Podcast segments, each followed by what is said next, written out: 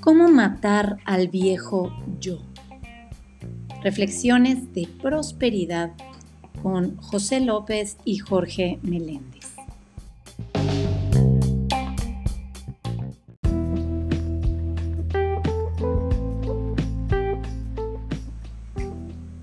La prosperidad comienza en mi mano o en mi corazón.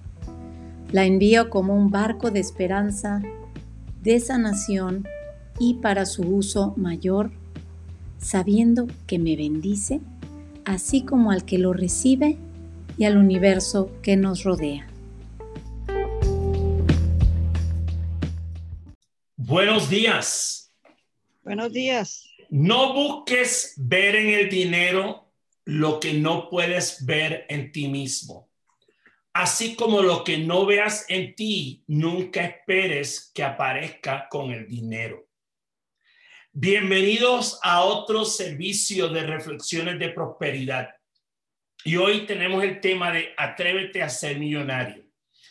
Recuerdo hace como unos cuatro años se me presentó lo que dicen por ahí, cuando esas oportunidades que tú dices, esas son de las que llegan una vez en la vida. ¿Y qué vas a hacer con esa oportunidad? Recuerdo que yo siempre soñaba con tener una, eh, poder trabajar en un proyecto de consultoría donde yo pudiera trabajar con muchos empleados, trabajar con muchos consultores a la vez. Y de la nada apareció esta gran oportunidad que en menos de siete meses yo me vi dirigiendo un grupo de 20 consultores de 10 países del mundo, trabajando con una empresa multinacional mundial donde era una empresa minera que había, tiene, tiene minas de oro en todo el mundo. Y estábamos trabajando, tocando un grupo de 18 mil empleados desde Canadá hasta Buenos Aires, Argentina. Y en un momento dado yo empecé como un consultor más y cuando llegamos a Latinoamérica llegó el momento de yo empezar a dirigir un grupo donde estábamos con 2.500 empleados en una, la mina más grande de oro en México, aquí en Peñasquito. Y un buen día, como dicen en mi país, me dio el frío olímpico, me dio el miedo de todos los miedos. Y fue cuando yo empecé a mirar lo que me estaba ganando diariamente y empecé a sumar que iba a trabajar más de 300 días a lo largo de dos años, el miedo es chuta. Y si la cago y si pierdo toda esta vaina.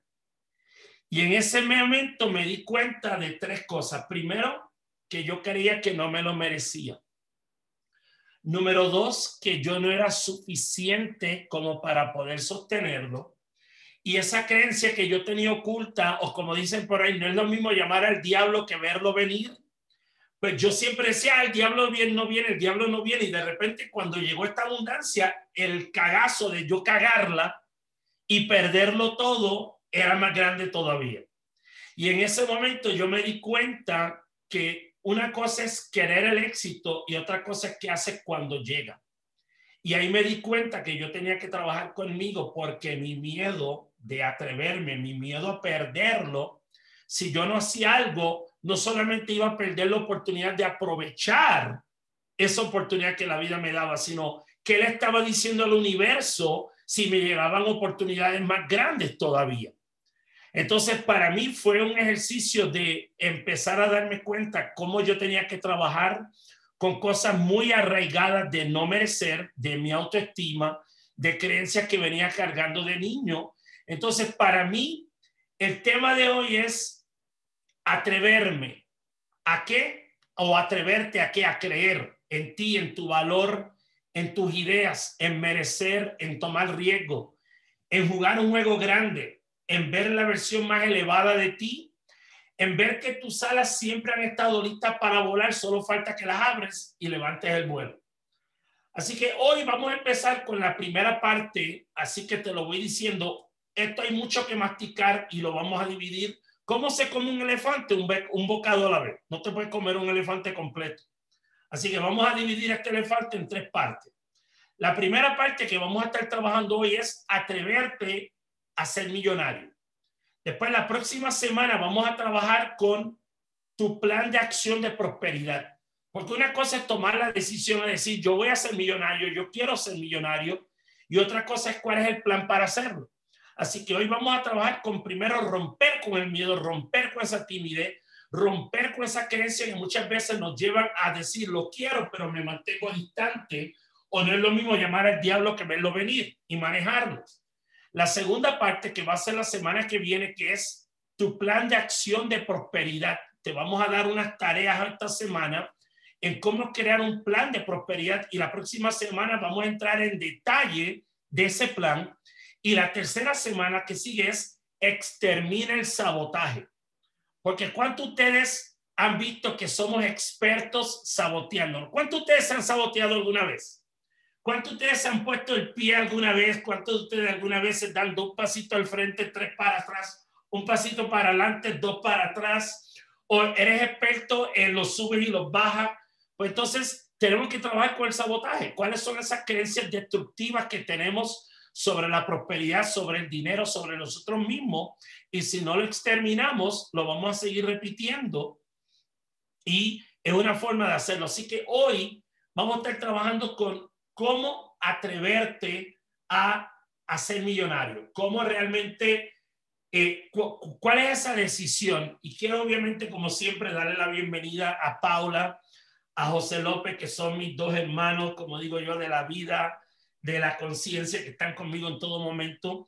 Así que, José, bienvenido, el micrófono es tuyo. Gracias, mi hermano. Hablamos así como caribeños que son. buenos días, buenas tardes a los que estamos en Colombia, buenos días en México y en otros países. Eh, qué placer saludarlos esta, esta tarde con un tema que a mí realmente me, me, me, genera muchísima energía, porque es un tema que, que puede realmente para una persona que esté comprometido a expandir su conciencia de prosperidad, que realmente esté comprometido a crear resultados diferentes, superiores, a esa mejor versión de sí mismo, es una pregunta muy poderosa. ¿Por qué no te atreves a ser millonario? Sí, hace, hace años atrás, uno de mis mentores me hizo esa pregunta y realmente mi mente... Ahí, parece que hay como algún micrófono abierto, voy a silenciar un momentico, ya, listo. Em, me hizo esta pregunta, me dijo, ¿por qué no te atreves a ser millonario? ¿Por qué no decides ser millonario? Y yo como, pues nunca había pensado en eso, yo pensaba que eso era, o sea, quiero, obviamente que los que no me conocen recuerden, yo soy un, un balsero cubano que, que emigró de Cuba, que llegó a los Estados Unidos y que no tenía ni idea qué significaba ser un millonario. Para mí eso era una cosa como de las películas, como allá en, otro mundo. Entonces, la pregunta es, quiero que te hagas esta pregunta realmente hoy en tu vida. Cuando yo te hago esa, cuando yo te hago esa afirmación y te digo, atrévete a ser millonario, ¿por qué no te haces millonario? ¿Qué es lo que produce eso en tu cuerpo? ¿Qué produce eso en tu mente? ¿Te da risa? ¿Te da escalofrío? ¿Te, te dices, sí, yo puedo hacerlo? no, es, no me interesa, yo para qué quiero todo eso. O sea, para una persona que está realmente comprometida a expandir su, conciencia de prosperidad, puede ser una pregunta muy poderosa. Y vamos, eh, como decía Jorge, a desglosar un poco esta pregunta y vamos hoy a trabajar en, esta, en, estas, en las bases de qué es lo que significaría expandir esa visión para ti. ¿Qué significaría para ti realmente atreverte a ser millonario? ¿Qué significa eso para ti? Porque si nosotros fuéramos a hacernos la pregunta, em, ¿cuál sería el ideal de vida, de prosperidad? O sea, si, yo te dijera, aquí tienes una varita mágica, ¿sí? Tienes una varita mágica, puedes, como en las películas de Walt Disney, puedes crear la vida que tú quieres. ¿Cuál sería esa vida para ti? ¿Cuál sería una vida em, llena de prosperidad para ti? Entonces, probablemente la, la definición que haga cada uno de nosotros pueda ser diferente. O sea, lo que significa prosperidad para mí puede ser diferente que para eh, Jorge o para Paula o para Julie o para Adriana o para Diego, para Miguel, para cada persona puede ser diferente. Es un poco difícil definir qué es realmente la prosperidad en términos de cuantificar, de cuantificar esa prosperidad. Por eso eh, lo que nosotros hicimos fue eh, crear como unos conceptos generales, como unas generalidades, coger, digamos, como nuestra vida y dividirla en cinco áreas. Cinco áreas que nosotros consideramos que si tú exploras generar prosperidad en esas áreas, podrían darte ese sabor que significa ser millonario. Porque ser millonario es un concepto eh, que, obviamente tiene una connotación de dinero, una, una, connotación de una persona que ha ganado un millón de dólares. Eh, no un millonario no un millonario como en Colombia que, que el dinero se cuenta por millones de pesos, ¿sí? Eh, no, millonario, quiero decir millonario en dólares, que tú seas millonario.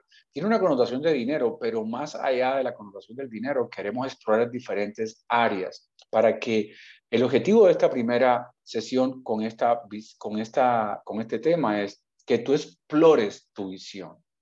¿Qué significaría para ti ser millonario? ¿Sí?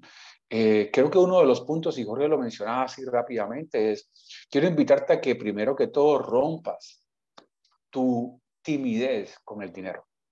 Rompas la manera en la que a veces hipócritamente nos relacionamos con el dinero, porque muchas personas hablan negativamente sobre el dinero, hablan negativamente sobre el dinero, pero están todo el tiempo pensando en el dinero. Muchas personas dicen, es que el dinero no compra la felicidad, es que el dinero tal cosa, es que el dinero no lo es todo, es que esa gente que son ricas se pasan la vida hablando de dinero. Y quiero contarte esto. Las personas que yo conozco que son prósperos, que tienen mucho dinero, jamás hablan del dinero. Incluso no hablan ni siquiera de las cosas que compran con el dinero. Las personas que son pobres, las personas que tienen mentalidad o conciencia de escasez, se pasan la vida pensando en el dinero. Cuando yo tenía problemas económicos en mi vida, adivina de qué hablaba adivina qué generaba problemas. Pau, que si puedes poner, dice Miguel, ahí la, la, la, diapositiva con este pensamiento. Em, cuando yo no tenía dinero, adivina de qué hablaba todo el tiempo. De dinero. Pero una vez que tú eliminas el, el, tema del dinero de la ecuación, entonces puedes empezar a pensar en otras, en otras decisiones. Por eso quiero invitarlos a que pensemos en estas cinco áreas. Y por supuesto, la primera, la, la primera, el, el, primer área la primera área donde vamos a trabajar es precisamente el dinero y las cosas materiales. ¿Sí? Y partamos de esa premisa, de esa, ah, de esa, de esa premisa, de esa premisa, que, que para muchas personas es como el dinero no compra la felicidad que acabo de mencionar. Sí, el dinero no lo es todo en la vida. ¿sí? Eh, eh, y, me, da risa porque las personas que dicen eso son las personas que se pasan la vida quejándose por el ¿sí? Quiero que eh, invitarles a que empecemos a pensar con toda honestidad cómo nos relacionamos con el dinero, porque así como nosotros nos relacionamos con el dinero, así van a ser también los resultados que vamos a tener en esa área de nuestra vida con respecto al dinero. ¿Cuáles son esas, esas creencias? ¿Cuáles son esas ideas? Cuando yo escucho el dinero no compra la felicidad, yo digo, bueno, partamos de esa premisa, el dinero no compra la felicidad, listo. Pero la pobreza tampoco compra la felicidad, ¿o sí? ¿Será que la pobreza compra la felicidad? ¿Verdad que no? Okay. Entonces, si entramos en una disquisición filosófica de que realmente la felicidad eh, es imposible, la felicidad no depende de nada, la felicidad es un estado de conciencia, listo, quiere decir que los seres humanos somos infelices. La pregunta es, ¿quieres ser un infeliz con dinero o sin dinero? ¿Sí? ¿Sí? Para seguir ese, ese, ese proceso de razonamiento que quizás algunos de ustedes puedan tener. Entonces, ¿cómo yo puedo o cómo podemos sanar esa relación con el dinero en esta área? Eh, la imagen que tenemos del dinero, las preocupaciones que ocasiona el dinero en nuestra vida ¿sí? Porque digamos que la, la, intención de nosotros con Jorge, con Paula en este espacio, guiados por, por nuestro mentor en este tema, que es el señor Randy Cage, que para aquellos de ustedes que no lo conocen, es una persona que ha tenido un trabajo de más de 30 años de, de, de este tema, precisamente de la conciencia de prosperidad, y ha sido eh, nuestro mentor. Eh, y pensando en este tema, una de las, una de las eh, premisa, digamos, de, este trabajo que estamos haciendo, que es poder compartir y poder crear conciencia de prosperidad. Una de las premisas de nosotros más importantes es, queremos que el dinero no sea más una preocupación en tu vida. ¿Sí?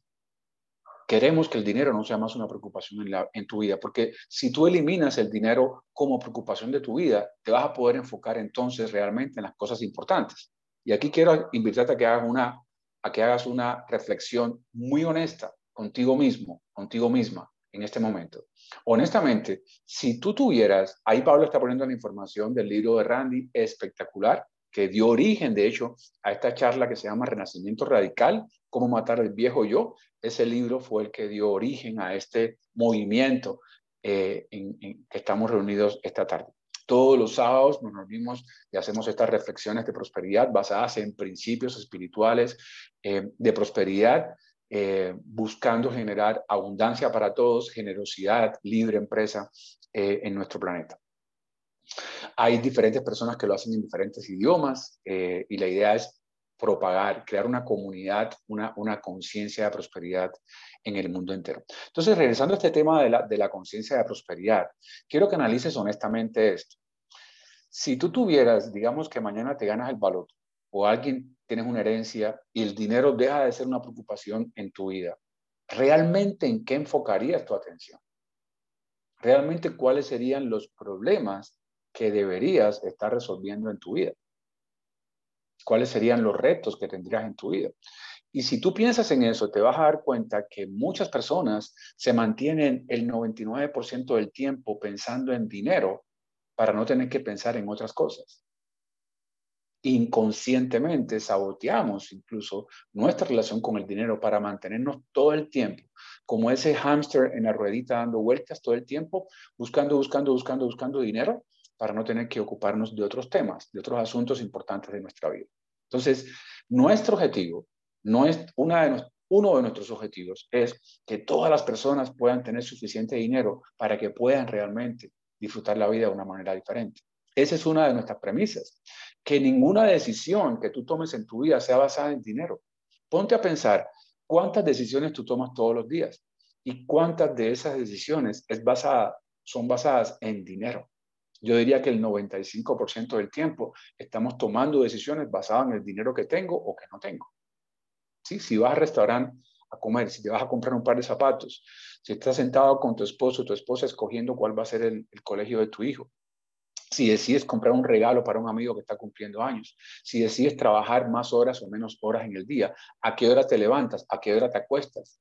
Casi todas esas decisiones están relacionadas por la tenencia o la escasez de dinero. Observa. No te estoy acusando ni te estoy juzgando. Estoy solamente mostrando como un espejo lo que puede estar sucediendo en tu vida. Si tú eliminas el dinero, ¿sí? si tú eliminas el dinero como una preocupación y puedes tomar realmente decisiones basadas en lo que tú quieres, ¿qué estarías haciendo en tu vida? ¿Estarías de pronto haciendo obras de arte? ¿Estarías de pronto escribiendo un libro? ¿Estarías de pronto viajando por todo el mundo? ¿Estarías compartiendo más tiempo con tu familia? ¿Qué harías? ¿Qué serías? ¿Qué tendrías si el dinero no fuera un freno en tu vida? Entonces, por eso esta primera área del dinero, eh, al final te vamos a dar unas tareas. En cada una de estas sesiones siempre tenemos unos, unas tareas, unas asignaciones para que tú puedas profundizar en estos conceptos. Pero en este primer punto, quiero em, invitarte a reflexionar de tu relación con el dinero. ¿Verdad? Cuando yo te digo, como al principio, ¿quieres ser millonario? ¿Qué es lo que viene a tu mente? No, yo no quiero, ese, es que quiero, quiero comentarte esto. El dinero es una responsabilidad y, y muchas personas inconscientemente o conscientemente rechazan la responsabilidad. Cuando ven algo que tenga que ver con dinero, rechazan la responsabilidad de tener éxito, de tener resultados, de tener mucho dinero, porque sienten que hay una asociación de responsabilidad y dinero. Para mí, para otras personas, tiene que ver con la libertad. Si tú tuvieras mucho dinero, fueras totalmente libre. No tendrías escasez, no tendrías obstáculos, realmente, ¿qué harías? Tu vida, tu vida tendría un sentido diferente. ¿eh? Como decía el gran filósofo romano Salustio, la mayoría de las personas realmente lo que quiere es un amo justo, no ser libres. ¿Sí? ¿Tú quieres un amo justo o quieres realmente ser libre? Cuando tú evitas hablar del dinero, cuando tú evitas el tema de pensar en el dinero, realmente, ¿qué es lo que estás evitando? Es un diálogo contigo mismo, es un diálogo con la abundancia, es un diálogo con la responsabilidad, es un diálogo con el, con el, con el éxito, es un diálogo de cómo los demás te van a ver, cómo los demás te van a percibir. Es una conversación que tiene que ver con lo que tú sientes que mereces, con tu autoestima, con lo que tú crees que es posible para ti. Para muchas personas pensar en, en un millón de dólares es como imposible. De hecho, les voy a comentar esto solamente como reflexión. Cuando Randy, nuestro mentor, hizo esta charla en inglés, él hace estas charlas en inglés para aquellos de ustedes que hablan inglés o que tienen amigos que, que, que manejan ese idioma, todos los sábados a las 10 de la mañana, hora del este de los Estados Unidos, 10 de la mañana en Colombia, 9 de la mañana en México. Randy hace esta misma charla, la hace en inglés. Y nosotros con Jorge y con Paula lo que hacemos es reproducir esta información para nuestros hermanos hispanoparlantes. Cuando Randy hizo, hizo, esta charla hace un par de semanas originalmente en inglés, el título de la charla es Atrévete a vivir o Cómo vivir como un narcotraficante. Era el nombre original de la charla. Nosotros con Jorge y con Paola decidimos no poner ese título porque sabemos que en nuestra cultura el narcotráfico tiene obviamente un sello eh, obviamente muy negativo. Sabemos que hay muchas familias eh, conozco personalmente y todos conocemos muchas familias que han sido afectadas por este flagelo, que han perdido vidas, que es un tema muy complejo eh, culturalmente, socialmente. Entonces decidimos no herir susceptibilidades y cambiamos el título. Aquí le estoy contando una infidencia. Cambiamos el título, obviamente con el consentimiento de Randy, cambiamos el título para ponerlo de una forma que fuera un poco más atractiva. Porque si yo te digo, ¿quieres vivir como un narcotraficante? Probablemente tu, tu, tu, respuesta automática sea, no, ¿cómo se le ocurre? ¿Sí? Pero internamente tiene que ver con el rechazo que tienes con la imagen, que tiene que ver con el dinero, con el poder, con el abuso, con el mal uso del dinero que muchas veces se ha generado a partir de esa imagen. Bien, entonces quiero invitarte a que tú realmente en este primer punto del dinero hagas una te lances, como decimos en clavado, reflexiones profundamente sobre este tema del dinero, porque es fundamental. Se, se, va a permear en otras áreas de tu vida. Vas a, vas a, tomar decisiones en otras áreas de tu vida basado en cómo tú te relacionas con el dinero. ¿bien? Entonces, ese es el punto número uno y te invito a que reflexiones sobre el dinero y las, y las cosas materiales en tu vida. Jorge nos trae el punto número dos de este concepto general de lo que es la vida de prosperidad. Oye, José, no cierres tu micrófono. Imagínate si, ahora se me acaba de ocurrir, imagínate si le hubiésemos puesto de título, vive como un reggaetonero con bling bling.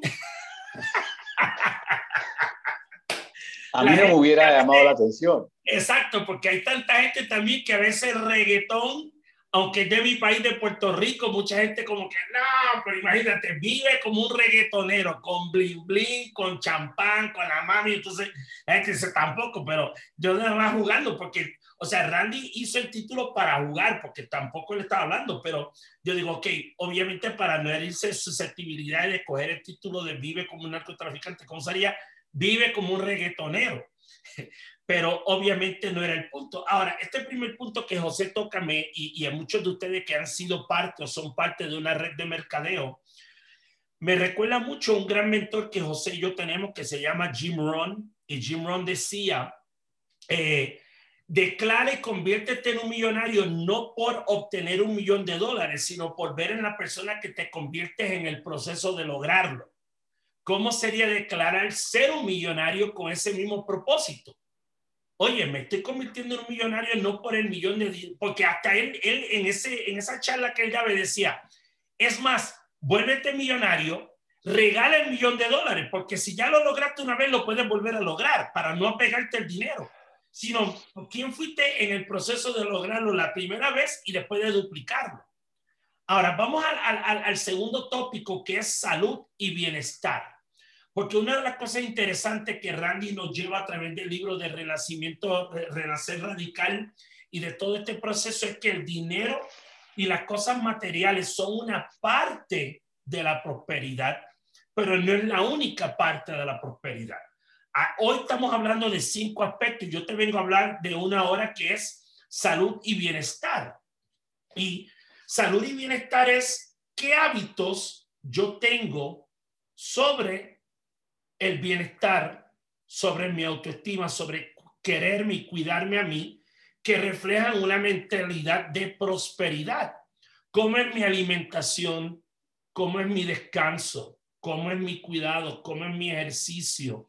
Porque si yo no tengo presente eso, entonces yo voy a, como dijo José hace un momento, si yo me enfoco solamente que prosperidad es dinero, entonces tengo la excusa de abandonar otras partes de mí. ¿Cuántas personas tú conoces que tienen mucho dinero pero han abandonado su salud? Han abandonado su bienestar. Han abandonado el tener una mentalidad consciente de qué se alimentan, cómo descansan, cómo se ejercitan, cómo cuidan su templo. Entonces, salud y bienestar es bien importante porque entonces quiero que lo que yo, el dinero que yo tenga refleja quién soy o creo que lo que tengo me olvido de quién soy. Porque estamos viviendo como en esta, en esta dicotomía, en este conflicto de quiero tener lo que no tengo. Y como no lo tengo, entonces abandono todo lo demás.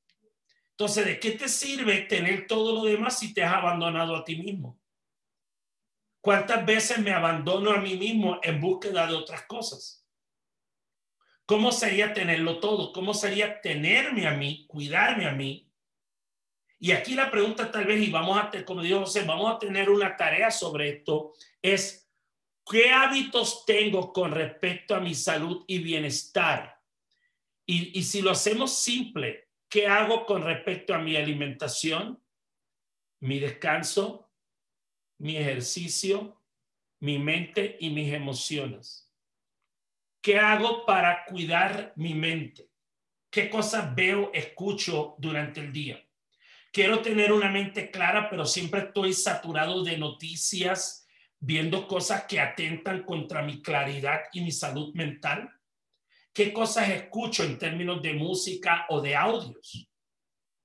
No sé si ustedes, aquellos de ustedes que nos que, que son recurrentes a este servicio, toda, yo soy un fan de la música. Primero porque fue, fue parte de mi vida durante mucho tiempo. Trabajé en una tienda de música y, y, y, a la misma vez fui periodista de música por más de 20 años. Entonces, para mí la música juega un papel muy importante.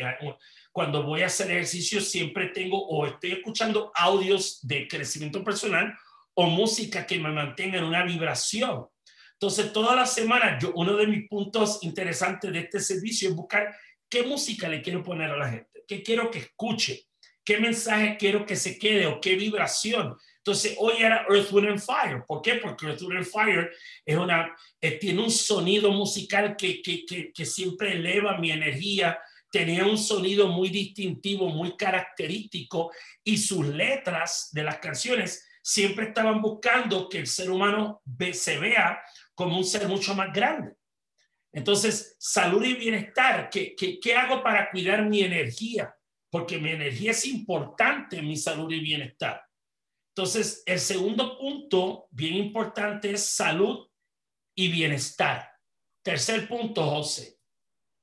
Tercer punto, muchas gracias, Jorge, tiene que ver con las relaciones. ¿sí? Somos seres sociales. Somos seres gregarios. Aprendemos, crecemos a través de nuestras relaciones. Entonces, el tercer punto tiene que ver con, con ¿Tienes en tu vida relaciones saludables? Relaciones de personas que te respetan, que te apoyan, personas que, que, que no te compran excusas, personas que te dicen las cosas como son. ¿O tienes un mundo de relaciones en tu vida donde hay relaciones tóxicas, relaciones mm, abusivas, relaciones que son de dependencia, donde tú luces bien con todo el mundo, te mantienes conectándote de manera superficial con la gente, nadie te dice realmente lo que piensa de ti, tú no le dices a nadie lo que piensas de nadie eh, y te mantienes en un mundo, yo le llamo mundo Barbie, mundo superficial, mundo plástico, como la canción de Rubén Blades. ¿Cómo es tu mundo de relaciones? Tus amigos son personas que, miren, yo les voy a decir eso, yo llevo, no sé, como desde los 14, 15 años, creo, he estado trabajando desarrollo personal, he estado leyendo, he estado estudiando, he estado inmerso en este mundo.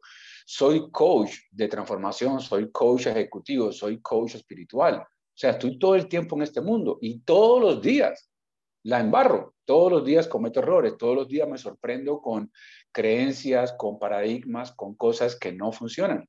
Y tengo en mi vida amigos, entre ellos un hombre como Jorge Meléndez, a quien quiero mucho, es mi hermano, que, me, que tiene toda la confianza para decirme, hermano, le embarró en esto, hermano, me parece que por aquí está repitiendo un patrón negativo. ¿Te acuerdas que habíamos hablado de eso hace un tiempo? O sea, tener personas para mí como un Jorge Meléndez en mi vida y otros amigos que tengo, que me, que me aman, que me respetan, que honran quién soy yo, no que juzgan quién soy yo, pero que cuando tienen que decirme las cosas me lo dicen para que yo pueda crecer, para que yo pueda aprender.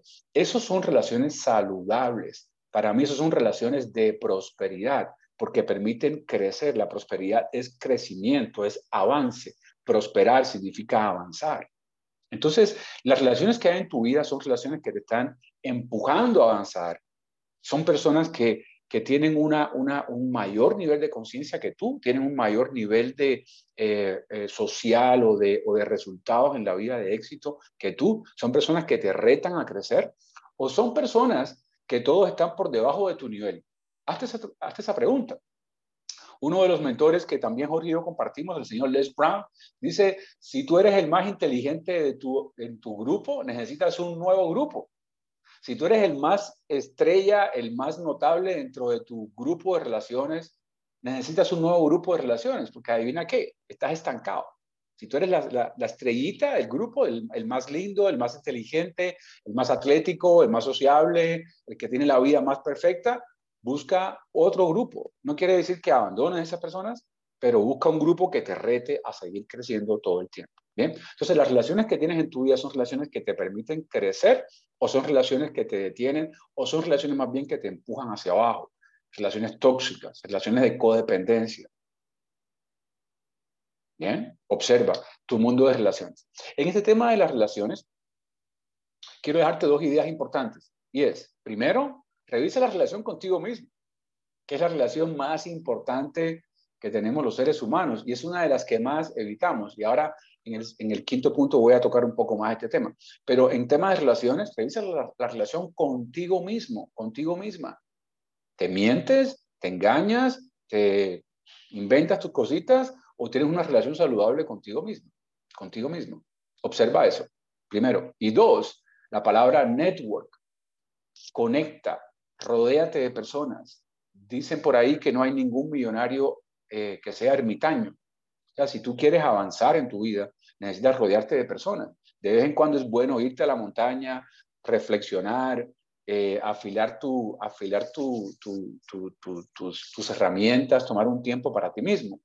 Pero nosotros crecemos, aprendemos, es relacionarnos, relacionándonos con otros. Haz network, conecta con otras personas. No, no, no seas, es que yo soy antisocial. No, eso tú no eres antisocial. Dios no te creó antisocial. ¿sí? Es una, es una elección que probablemente automáticamente hiciste en algún momento de tu infancia o adolescencia, porque te, funciona, te funcionaba abstraerte de la sociedad o no relacionarte con muchas personas por determinados patrones de comportamiento. Pero tú no naciste de esa manera. Tú puedes elegir conectar con personas, tener amigos, personas con las que tú hables, con las que tú comuniques. Vuelvo al ejemplo con Jorge. Nosotros nos conectamos muy a menudo, casi todas las semanas, nos conectamos, conversamos, nos tomamos un café, hablamos de temas profundos, filosóficos, de coaching, de religión, de no sé qué, y hablamos boadas de nuestra vida, de nuestras cosas, de los problemas del día a día. O sea, cultiva relaciones, haz network con personas que te aportan y que tú les aportas a ellos. ¿sí? Todas las relaciones, eh, muchas veces yo veo que las personas ven las relaciones como, como una inversión. O sea, me relaciono con fulanito porque es una persona importante. Le dedico tiempo a menganito porque es una persona famosa. Le dedico tiempo a este otro porque no sé qué. Dedícale tiempo a las personas que realmente tú amas, a las personas que realmente son importantes en tu vida, a las personas que te permiten crecer. Bien, evalúa tus relaciones. Sé muy honesto, muy honesta contigo misma, contigo mismo. No te quedes en lo superficial, no te quedes en lo, ay, sí, todo está bien observa ese mundo de relaciones, porque ese mundo de relaciones te permite crecer o te permite o te produce decrecimiento, te produce bajar tu nivel de resultados en la vida. ¿Listo? Ese es el punto número tres. Jorge, punto número cuatro. El punto número cuatro, yo soy el primero en reconocerlo. Full disclosure, como dice el americano, yo este yo no lo tengo dominado porque este a veces me coge por el pelo, me jala por el pelo, me tira el golpe cuando menos me lo imagino. Se llama éxito versus significado. ¿Qué es lo que estoy persiguiendo en la vida? ¿Éxito o significado? Y, y tú puedes decir, Jorge, no es lo mismo. No necesariamente. Tú puedes estar toda la vida persiguiendo el éxito y tal vez hasta lograrlo, pero no tener significado. ¿Por qué? Porque tal vez ese significado que puede ser un propósito, una conexión, el valor de tus relaciones. Quiero compartir dos anécdotas cortas. Yo soy un fanático de un programa que da la BBC de Londres que se llama The Graham Norton Show. Graham Norton es un amenizador, él tiene un programa de entrevistas donde el hombre es, de, para mí de los mejores entrevistadores que conozco en la vida y él tiene un sofá rojo donde todos los días tiene invitados cuando obviamente no hay cuarentena, tiene cuatro o cinco invitados en tiempo de cuarentena, ahora tiene dos separados y algunos por... Y él puede tener en un sofá a Steven Spielberg, a Will Smith, a, actrices, músicos, cantantes, todo el mundo a la vez y es como todo el mundo se está tomando una copa de champán, una bebida y le está hablando. Y hubo dos episodios donde me interesó mucho lo que dijeron dos artistas. Uno fue eh, Matt Damon, el que hizo The, Bourne, eh, la película de Jason Bourne. Esto, donde él dice, oye, háblame, tú te ganaste un Oscar cuando tenías 27 años. Y él dice, sí, eh, pero yo estuve activo en el Hollywood desde los 16. O sea, yo tenía mi tarjeta de actor activo desde los 16 años, pero recuerdo porque él ganó su primer Oscar por escribir el guion de, de, de Deer Hunter, que lo escribió con, con Goodwill Hunting. Goodwill Hunting. Hermano, perdón, te muteé sin querer. Estaba silenciando los micrófonos. No, the Goodwill Hunting. Jorge. Jorge, tienes el micrófono muteado. Perdón, él escribió el guion de Goodwill Hunting con un gran amigo de él que se me olvida el nombre, que es otro. Ben Affleck. Con Ben Affleck. Y él dice, esa noche, cuando yo estaba en mi, en mi casa de mi novia y ella se durmió, yo recuerdo que yo estaba viendo ese, el premio ahí y tuve un momento de claridad donde dije, gracias a Dios que no tuve que atropellar a nadie para lograr eso, lo hice haciendo el bien. Pero también por otro momento pensé, imagínate si yo hubiese estado toda mi vida persiguiendo esa estatuilla, esa estatuilla nunca hubiese llenado un vacío que yo tenía en mi vida. Imagínate si yo a los 80 años estuviera mirando atrás a mi vida diciendo, toda mi vida estuve persiguiendo eso y lo logré o no lo logré, ¿cómo hubiese sido? Entonces fue como en un momento me, se me rompió el corazón, pero tuve la claridad donde eso no iba a llenar un vacío. Y otra entrevista fue cuando Gwyneth Paltrow ganó un Oscar. Dice, mira, a veces las verdades más bonitas te tienen que llegar de las personas que más ama. Me acuerdo que yo gané un Oscar a los 26 años por Shakespeare in Love. Pero yo como a los 30 años me empecé a convertir en una persona que no era la mejor persona. Y un buen día mi papá, que es de Nueva York, que tiene este acento neoyorquino, se me acercó y me dijo sin pelos en la lengua, te estás volviendo una engreída arrogante come mierda. Y que mi papá me dijera eso, fue como que me desperta, me explotaron el globito porque cuando tú te vuelves famoso, todo el mundo te quiere remover los obstáculos por ti. Hay gente que a veces usa la fama para colarse en la fila, no hacer cola en el banco, siempre tener las mejores. Y como te están removiendo los obstáculos, nunca utilizas esa tensión para seguir creciendo en tu vida. Y eso para mí fue un despertar porque ahora yo utilizo, yo no permito que la gente me remueva los obstáculos. Porque el que yo tenga éxito en la vida no me permite a mí que yo tengo que seguir buscando el significado de la vida. Y el significado de la vida es cómo yo aprendo a remover mis obstáculos, cómo yo aprendo a ver cuál es el significado que yo le estoy dando a mi vida, no importa el éxito que pueda tener, para mantenerme cerca de la gente que quiero, hacer las cosas que quiero y seguir creciendo como quiero crecer. Entonces, cuando pensé en cómo hablar de este tema, me acordé de esas dos cosas porque yo he vivido, y por esto lo digo, yo tuve un momento en mi vida donde por perseguir el éxito quemé muchos puentes, muchísimos puentes. Y no digo que no he dejado de hacerlo. ¿Por qué? Porque sigo aprendiendo. Ahora, ¿cómo puedo empezar a buscar significado en la vida? Y ahí tengo que preguntarme quién soy y por qué hago las cosas que hago. Y ahí voy a ver si no estoy siendo congruente de por qué hago lo que hago, quiere decir que entonces está faltando un propósito. Porque hoy, si tengo un peso o no lo tengo, si sé quién soy, entonces sé la lección que tengo. Pero si hoy pienso que no soy porque no tengo un peso, entonces tengo un problema. Porque entonces le estoy dando el poder de quién soy a lo que tengo, a lo que no tengo. Y ahí tengo que buscar cuál es el significado para mí, quién soy. Y esto es una pregunta que cuando estamos en las buenas rachas, a veces decimos, no estoy bien, estoy cómodo. Y cuando estamos en una mala racha, entonces a veces cuestionamos quién soy, qué tengo o a qué le he estado dedicando mi atención, mi energía, mi, mi foco. Entonces, esto es una que para mí constantemente cuando Randy la planteó y cuando la estoy mirando, yo digo, ¿cuál es esa raya entre el éxito y el significado entre el propósito y estar en automático o estar como el caballo con la gringola, que lo que quiero ver es lo que creo que no tengo o lo que necesito o quién realmente soy. Entonces, esto es un tema que a mí me toca todavía en lo personal porque tengo que cuando, cuando paso revista y miro qué ha movido mis acciones o qué las mueve todavía hoy, ¿estoy buscando significado o estoy buscando éxito?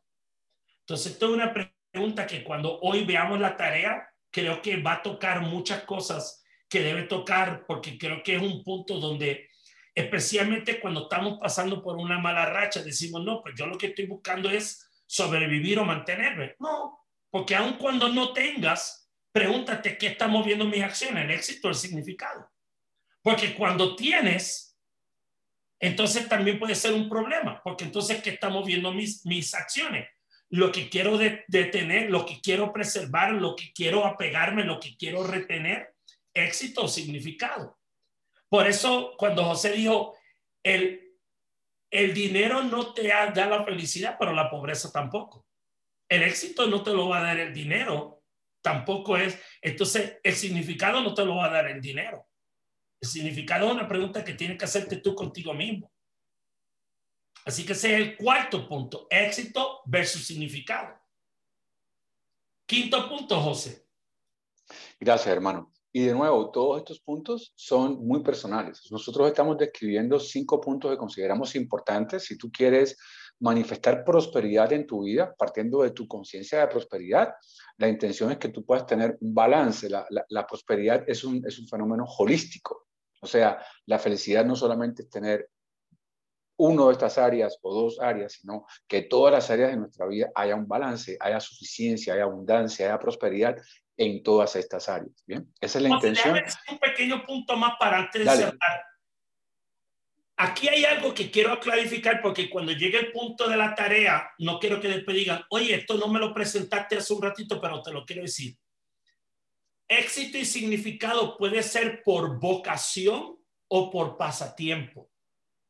Tú eres una persona que puede tener bien claro tu vocación desde que naciste o cuando fuiste adolescente, ahora de adulto, definiste tu vocación. Ahora, el que tú no tengas una vocación no le quita importancia ni significado a, quien tú puedes ser en la vida. Porque tú tal vez puedes ser una persona que en tu pasatiempo es escribir poesía o caminar en la naturaleza o pintar o, lo que sea, y eso puede darte un significado de la vida y tu contribución puede ser tan grande, no porque tengas éxito, sino por quién te hace sentir y lo que tú contribuyes a otros. Así que cuidado con pensar que éxito solamente tiene que ser o significado tiene que ser lo primordial en mi vida. Ayer escuchaba yo de una mujer que decía, el que tú seas bueno en algo no quiere decir que tú tienes que hacerlo. Tu éxito no tiene que nacer de ahí. Tu éxito puede ser de otra cosa. Porque cuánta gente tú conoces que tal vez fueron médicos, pero un buen día empezaron a pintar y encontraron su significado en la vida a través de la pintura y no la medicina. O lo encontraron en otro campo. El que yo haya sido bueno siendo periodista por 20 años no quiere decir que tal vez sea bueno mañana escribiendo. Tal vez mañana decido que eh, lo que sirva para hacer otra cosa o lo que me va a dar significado otra cosa. Entonces, no apegarte a que porque tú seas bueno en algo, tiene que ser por ahí la respuesta. Tú puedes ser bueno en algo porque eres bueno en eso, pero tal vez tu respuesta va a llegar por ese camino o por otro. Eso es lo que quería agregar antes de, ahora sí, José. Súper. Muy valioso eso, Gracias. Bueno, punto número cinco, ¿sí? Mm, le pusimos armonía espiritual. Y ojo acá, armonía espiritual no significa necesariamente religión, aunque puede ser una religión. Es posible que en tu religión o la religión que tú practiques sientas armonía. Pero hablamos de, de, armonía espiritual en el sentido de que tú puedas sentir paz, que pueda haber equilibrio en tu vida. Que la religión, si es que la practicas, no se convierta en, una, en algo que te, que te agobie, en algo que te, donde te sientas juzgado o donde te sientas eh, no sé, incómodo, sino que más bien sea un espacio donde tú puedas crecer, donde tú puedas aprender. Bien, ese tema de la armonía espiritual es muy importante porque cada persona, como decíamos al principio, pues para cada persona puede ser diferente. Hay personas que se pueden sentir en armonía espiritual estando en su iglesia los domingos y está perfecto. Y hay personas que se pueden sentir en armonía espiritual caminando por un bosque, escuchando música, o yendo a un hogar de ancianos a, a, enseñarles, a leerles un cuento a los ancianos, eh, y eso le produce una armonía espiritual también. El servicio muchas veces produce armonía espiritual. Entonces, lo, lo, lo, dejamos así para, para que fuera como lo más, lo más amplio posible. Bien, básicamente cuando estamos hablando de armonía espiritual, estamos hablando de, de una relación con un ser supremo que se expresa a través de ti, como tú lo quieras llamar. Dios, inteligencia universal, la energía divina, el universo, eh, no sé, lo que sea, pero que se expresa a través de ti, que es mucho más grande que tú y que yo, que es el creador o es la conciencia divina o es Dios o es Jesús o es la Virgen María o es la Pachamama, lo que tú consideres, o sea, el nombre que tú quieras ponerle, pero es, es cómo tú cultivas tu relación con ese ser supremo. Ojo, y cómo tú cultivas la relación con la presencia de ese ser supremo dentro de ti. Pues cualquiera que sea el nombre que tú le dejas a ese ser supremo, hay una conciencia divina dentro de ti, dentro de mí. Algunos le llaman alma, otros le llaman conciencia espiritual, otros le llaman ser espiritual, otros le llaman conciencia crística, como le quieras llamar, pero dentro de ti, dentro de mí, no solamente hay un cuerpo físico lleno de células y de tejidos y de huesos y un cerebro que en algún momento se va a pudrir, sino que también hay, hay algo espiritual, hay una naturaleza espiritual dentro de nosotros. Entonces, la armonía espiritual tiene que ver con cultivar tu relación consciente con esa presencia individual o con esa naturaleza espiritual dentro de ti y cómo se comunica, cómo se relaciona esa naturaleza espiritual con tu creador. Bien, una cosa muy importante en este tema, y aquí quiero dejarles eh, parte de la tarea que, ya después Jorge les va a contar, es, hablando de la relación contigo mismo, ¿te acuerdas que en el punto número 3 hablábamos de las relaciones personales, ¿sí? O de las relaciones en general.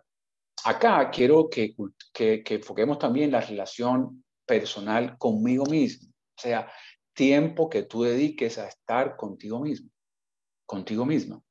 ¿sí? Yo veo que hay muchas personas que hay muchas personas que evitan, ¿sí? Evitan estar solos consigo mismos. No son capaces de escuchar sus pensamientos. Tienen que estar todo el tiempo escuchando algo con el televisor puesto, con la radio puesta, con el internet puesto, con algo puesto, o sea, como que tiene que haber siempre como un ruido en su vida, ¿sí? Porque no, no, no son capaces como de silenciar ese ruido y poder escuchar sus propios pensamientos. Si tú eres una de esas personas, sin juzgarlo, obsérvalo. O sea, Trata de pasar tiempo contigo mismo. Siéntete cómodo contigo mismo, que no siempre necesites la aprobación de la sociedad, la aprobación de otras personas que tú admiras y respetas, la, la, conectividad. O sea, fíjate que te, que te, hablaba de la importancia de hacer network, de, de crear relaciones poderosas, eso es muy importante. Pero de igual manera es importante el tiempo contigo mismo, contigo misma, ¿sí? ¿Qué tiempo tú tomas todos los días para, para meditar, para estar a solas con tus pensamientos? Para muchas personas eso es un scary thought, como diríamos en inglés, es un pensamiento que los asusta. Estar solo conmigo mismo, inconscientemente siempre tienen que estar haciendo algo. Poner el televisor, hacer tal cosa, están en el hacer, hacer, hacer, hacer, hacer, hacer, hacer. En la Biblia hay una parábola, una historia más bien, muy linda, para los que leen la Biblia, para los que son cristianos o estudian la Biblia o católicos, la historia de Jesús, cómo se relacionaba con Marta y María, que eran dos hermanas, y una estaba en un estado de conciencia espiritual y la otra estaba como en un estado de conciencia material. Hay muchas personas que son como María, hay muchas personas que son como Marta, algunas personas están siendo conscientes de tomar ese tiempo para poder autoconocerse, de poder ver quién soy yo, cuáles son esos elementos de mi personalidad que debo transformar, cambiar, cuáles son los que funcionan, cuáles son los que no. Estar, estar escuchando mis pensamientos. Y hay otras personas que necesitan estar en el hacer todo el tiempo, no en el ser, sino en el hacer, todo el tiempo haciendo, haciendo, haciendo, haciendo, corriendo para, para, para aturdirse un poco con ese ruido y no tener que pensar de pronto en, en sí mismos, en sus, en sus propias, en su propia esencia, digamos, como persona. Entonces, eh, obsérvate cómo es esa relación contigo mismo y busca más allá de la religión, más allá de tus prácticas religiosas o espirituales, el, la armonía espiritual. ¿sí? El, el, eh, eh, una, una, persona que yo admiro mucho, que es el, reverendo Charles Fillmore, que ha escrito unos libros especialmente de prosperidad muy interesantes eh, a, finales del siglo pasado y a comienzos, sea, a finales del siglo XIX y a principios del siglo XX. Eh, él decía una frase que a mí me gusta mucho que decía, todo el poder está en el silencio, decía Charles Fillmore. ¿sí? Acalla tu mente, acalla tu mente. Y los indios eh, nativos americanos tienen una frase que me encanta y dice, acalla tu mente o tu lengua te ensordecerá, tu lengua te enloquecerá. Acalla tu mente o tu lengua te enloquecerá. O sea, si tú si tú no eres capaz de caer esos pensamientos, te enloqueces porque hay tanto ruido. Y hoy en día, con la sociedad como estamos con la tecnología, donde hay tanto estímulo, hay tanto estímulo. O sea, los vecinos ponen la música alta, la internet, el Facebook, el Instagram, las notificaciones todo el tiempo, ahí pam, pam, pam, todo el tiempo. Toma un tiempo para desconectarte de todo el ruido, porque eso no es más. Es importante la tecnología, claro, y la comunicación y todo esto, está claro, pero es importante también desconectarte de todo ese ruido, de toda esa distracción y poder centrarte en tu esencia espiritual, poder hacerte consciente de esa armonía espiritual. Esos son básicamente los cinco puntos que les queríamos brindar hoy en ese proceso de tomar la decisión de ser un millonario, que, que no significa más que poder tener abundancia, disfrutar de abundancia en todas las áreas de nuestra vida, porque para eso fuimos creados, para, para vivir en abundancia. Sigue, sigue Jorge con la oración de afirmación de la ofrenda. Adelante, Jorge. Mire, ahora ha llegado el momento, como aquellos de ustedes que ya nos han visitado, si nos están visitando por primera vez, esto es un servicio que nosotros hacemos como un acto de amor y es totalmente abierto a quien quiera estar y quien quiera participar. Y nosotros tenemos lo que conocemos como una ofrenda de amor. ¿Qué quiere decir eso?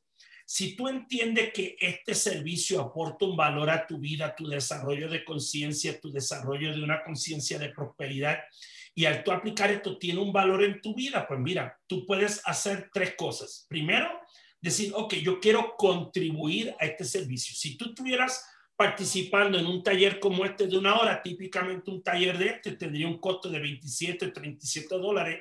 Típicamente es el costo de un tipo de taller como este. Tú puedes hacer un donativo semanal, mensual, puede ser económico. Tú dices, pues mira, estoy en un momento bueno para hacerlo en este momento de mi vida. Ahí aparece la liga, ya mismo lo va a poner Paula en el, en el chat también. Entonces tú puedes entrar y hacer un donativo y eso se te agradece. Del monto que tú quieras que nazca de tu corazón, querer hacerlo. Tú le pones el monto y tú dices, esto es lo que quiero aportar. Perfecto. Si lo quieres hacer cuando te conecta, lo quieres hacer semanalmente, lo quieres hacer mensualmente, tú eliges. El monto sale de tu corazón, dalo con alegría. Ahora, si tú dices, no estoy en un momento para hacerlo en este instante, hay otra forma donde tú puedes circular la prosperidad. ¿Cómo? Conectando a la gente con este servicio, compartiéndolo con dos amigos, invitándolo a estar en la página, que le dé like a la página de reflexiones de prosperidad, compartiendo ya sea el podcast o el canal de YouTube, porque nosotros, este servicio ya va a quedar grabado en las próximas 24, 48 horas. Ya nosotros tenemos el podcast y el canal de YouTube, el episodio en YouTube, así como todos los, los previos, que tú puedes entrar y ver todo lo que ya hemos grabado, que este ya es el octavo, puedes ver los siete anteriores. Entonces, hay muchas formas de hacerlo. Primero, donando, porque esto es un servicio que tú dices, en la medida que yo doy, así recibo. En mi conciencia de prosperidad es yo doy por la medida en que sé que puedo dar y puedo contribuir y si tú dices, oye, quiero contribuir por otras personas que yo sé que están pasando un mal momento, puedes contribuir por otros también que tal vez no puedan hacerlo. Entonces, es una elección que refleja tu conciencia. Entonces, nosotros tenemos en este momento una afirmación que utilizamos para este momento, Paula, por favor. Y te voy a pedir que en este momento te pongas la mano sobre tu corazón y repitas conmigo la ofrenda de amor, la afirmación de la ofrenda. Y es, Primero respiramos profundamente. Nos conectamos con el corazón, con la energía de prosperidad que vive constantemente, no importa lo que tengamos, no, la prosperidad, la abundancia siempre está presente en toda forma de vida y de energía. Y repetimos, la prosperidad comienza en mí. Sosteniendo esta ofrenda en mi mano o en mi corazón, la envío como un barco de esperanza de sanación y para su uso mayor, sabiendo que me bendice así como al que lo recibe y al universo que nos rodea. Amén. Gracias, gracias, gracias por su ofrenda, gracias por circular y aportarle cualquier forma que tú le elijas a este servicio. Ahora vamos a las tareas de esta semana y hay varias. Vayan tomando nota. Primera tarea, hacer un inventario de tus relaciones. Hacer un inventario de tus relaciones. Importante. Y aquí mira, sigo apegado a alguien o a tener relaciones disfuncionales. ¿Cómo yo puedo ser mejor? Hacer un inventario de tu relación. Ese es número uno. Número dos, hacer un análisis sin juicio de salud, tu salud mental, física, adicciones, ser honesto sin atacarte. Bien importante, voy a hacer un análisis sin juicio de salud y salud incluye mental, física y si sé honesto, si tengo algún tipo de adicción, reconocerlo también, no atacarte. Número tres, prepara un estado financiero preciso de gastos e ingresos o de ingresos y de gastos. ¿Cuánto dinero me entra mensualmente? ¿Y cuánto gasto a través de mi deuda y de lo que gasto? Haz un inventario lo más preciso y honesto posible. Un estado financiero preciso. ¿Cuánto dinero me entra mensualmente? Y cuánto gasto mensualmente, ya sea en pagos de deuda o en gastos alegres o en gastos conscientes, cuánto me gasto mensualmente. Y eso va a decir una de tres cosas. Si tienes un plus, si tienes un, negro, un negativo, si gasto más de lo que ingresa o si estoy tablas. Pero hazlo no mentalmente, en papel. Número cuatro, Evalúa si has encontrado tu asignación. Y esa palabra asignación es si he encontrado realmente lo que la vida, Dios, el universo tiene asignado para mí en la vida, ya sea por vocación o por pasatiempo. Y si no lo has encontrado, no lo ataque, no está mal. No, simplemente hasta este momento tal vez no ha identificado mi asignación. Si has identificado tu asignación, aleluya. Y número cinco, evalúa tu armonía mental. ¿Puedes tener una relación con tus pensamientos sin dispositivos? ¿Puedo estar tiempo en silencio, desconectado del mundo para mirar qué está pasando por mi mente? ¿Qué tipos de pensamientos, creencias están en ese ruido mental? Entonces, evalúa tu armonía mental.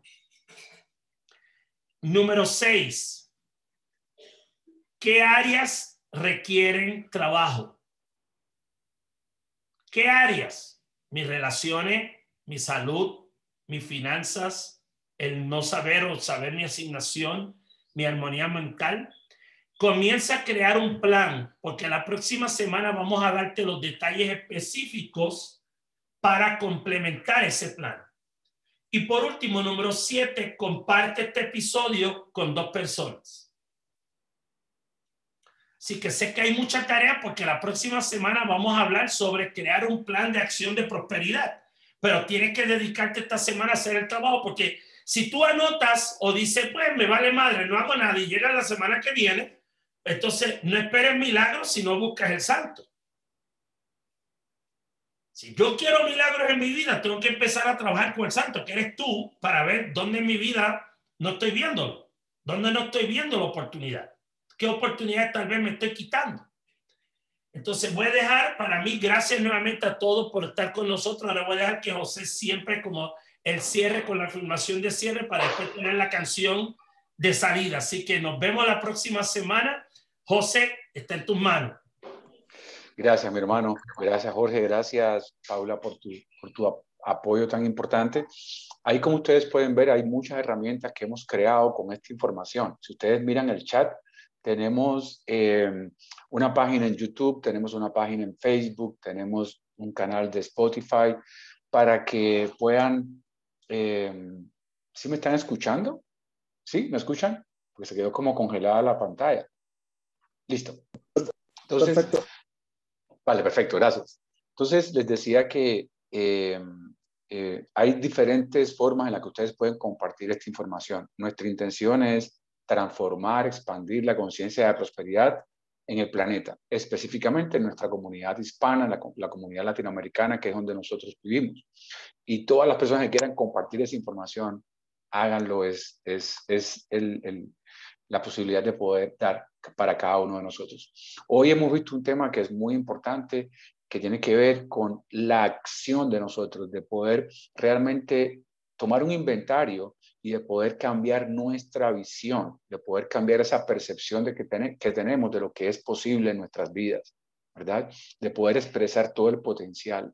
Dicen que básicamente el cerebro humano se está utilizando en este momento, colectivamente hablando, menos de un 1.5%. 1.3 es el promedio de la utilización de la capacidad del cerebro humano en promedio. O sea que hay tanto que podemos hacer, hay tanto que podemos crecer y adivine quiénes son los que, los, que limitamos eso, somos nosotros mismos. Entonces de eso se trata hoy, de invitarlos a reflexionar, de que realmente hagan estas tareas, porque muchas veces yo, yo noto que las personas son sedientos de información. ¿Qué libro tengo que leer? ¿Qué taller tengo que tomar? ¿Qué? Pero luego no hacen nada con la información. O sea, pasan dos, tres años y siguen en la misma situación. Es porque no, o sea, somos seres sedientos de información, pero cero aplicación. O sea, nos cuesta trabajo poner en práctica las ideas. O sea, nos, cuesta trabajo tomar acción. En Cuba hay un chiste un, señor que, que, que, todo lo que le pedía a Dios era ganarse el balote, ganarse el balote, que él quería ganarse la lotería, que él quería ganarse la lotería y todos los días le pedía eso a Dios. Y pasan años y el hombre se murió y llegó al cielo. ¿Sí? Y Dios, pues esto es un cuento cubano, ¿no? Lo, lo hago como cubano, es un Dios cubano. Entonces el hombre llegó al cielo y le dijo, eh, caramba, 25 años pidiéndote el baloto, pidiéndote la lotería y no podías, ni, ni un premiecito me podías dar, ni una, o sea, ¿qué, qué, qué te costaba? Y Dios se queda así y le dice, coño chico, pero por lo menos hubieras comprado un tiquete, ¿no? Lotería, para poder dártelo. Entonces, muchas veces queremos ese premio, pero no estamos dispuestos a tomar esas pequeñas acciones, a hacer un inventario, autoanalizarnos, a ser honestos con nosotros mismos, a hacer cambios en nuestra vida. De eso se trata este espacio, no solamente de compartir ideas, de reflexionar, sino también de que nosotros pongamos en acción esto, que hoy, sí, porque muchas veces estamos acá, entonces eh, estamos en el espacio espiritual de la conciencia de prosperidad, pero salimos a las 3 de la tarde hoy, estamos peleando con el, con el marido, estamos criticando al gobierno, estamos peleando con el otro, estamos resintiendo no sé qué, estamos odiando al banco que le debemos y estamos siendo incoherentes con la aplicación de estos principios. Vivamos con una conciencia de prosperidad real, real, para que realmente podamos manifestar prosperidad en todas las áreas de nuestra vida. Así que esa es nuestra visión para nosotros, que todas las personas puedan vivir y puedan vibrar en esa conciencia. Y ahora sí, si, tienes la, por ahí la, diapositiva, Paulita, muchas gracias por tu apoyo. Vamos a repetir juntos esta afirmación con la que nosotros cerramos cada una de las, de las, eh, de las sesiones. ¿Soy yo o se está demorando Paula? No se ve, es que sí la pongo, pero como que no. A ver, un segundo, por favor. Tranquila, Paula, tranquila. No te preocupes. Es como que se queda pensando el sistema. ¿Ya quedó? Ahí, ahí, quedó, perfecto, súper. Entonces, si todos pueden ver a la pantalla en este momento, eh, dejar su libreta, sus notas eh, y, enfocar la atención a la, pantalla y de la forma que sea correcta para ti, con las manos abiertas, con las manos en el pecho, como tú quieras, con los ojos cerrados, ojos abiertos. Repitamos juntos, todos, en voz alta, si estás en un lugar donde puedes hablar en voz alta, repitamos juntos esta afirmación, es afirmación de cierre de nuestro espacio. Celebramos esta verdad. Tenemos prosperidad porque elegimos aceptar esa prosperidad. Circulamos la prosperidad con alegría, con amor y con gratitud. Nos convertimos en prosperidad porque vivimos de manera generosa diariamente. La prosperidad nos rodea en todo este vasto universo, porque sabemos que comienza con nosotros. Un abrazo muy grande para todos, que tengan una gran semana. Nos vemos el próximo domingo, el próximo sábado, perdón, a las 12 del día, en este mismo espacio. Todo queda grabado, los que quieran verlo, quieran compartirlo con otros amigos, que ustedes sientan que merecen escuchar una palabra de aliento y una palabra de prosperidad en sus vidas. Y cerramos siempre con una canción que Jorge, que es el melómano, aunque yo también soy muy melómano, pero Jorge es el hipermelómano del, del trío, nos deja siempre un regalo musical. Gracias, mi hermano. Gracias a todos. Muchas bendiciones para todos.